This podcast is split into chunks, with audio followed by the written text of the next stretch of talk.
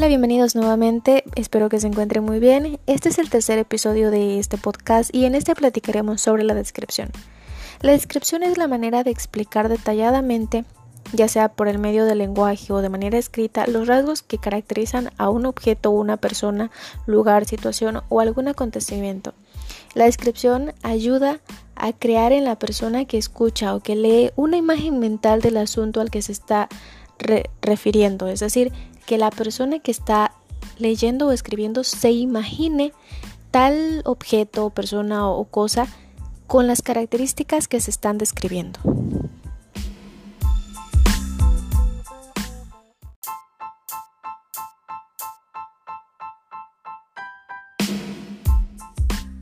Bueno, ahora vamos con los tipos de descripción. Para empezar tenemos la descripción de acuerdo al tema. En esta podemos incluir a las personas y los espacios. Para describir a las personas se utilizan los detalles físicos, los aspectos psíquicos, morales, los gustos y las costumbres que puedan tener una persona. Y en los espacios se utiliza la descripción de un lugar, ya sea una ciudad, un pueblo, un paisaje, y se puede distinguir entre los espacios interiores y los exteriores. Después tenemos el segundo tipo, que es de acuerdo al punto de vista del observador.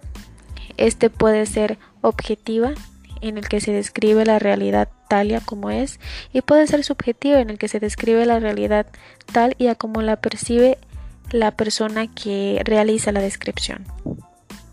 Por último tenemos la descripción de acuerdo a su contenido. El contenido puede ser un contenido realista, que es aquel que presenta lo bueno y lo malo. Después tenemos el idealista, en el que presenta solo lo bueno o lo que le gusta a la persona que está realizando la descripción. Después tenemos el degradante, en el que la persona que realiza la descripción solo presenta lo malo o lo que le disgusta o le produce desagrado sobre lo que está describiendo.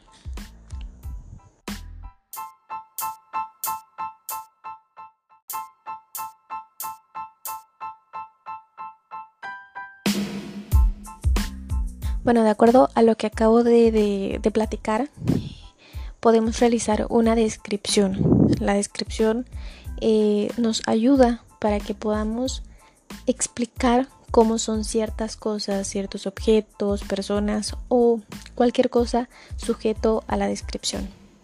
Así que bueno, con esto finalizamos otro episodio. Espero lo hayan disfrutado y nos vemos en el siguiente episodio. Adiós.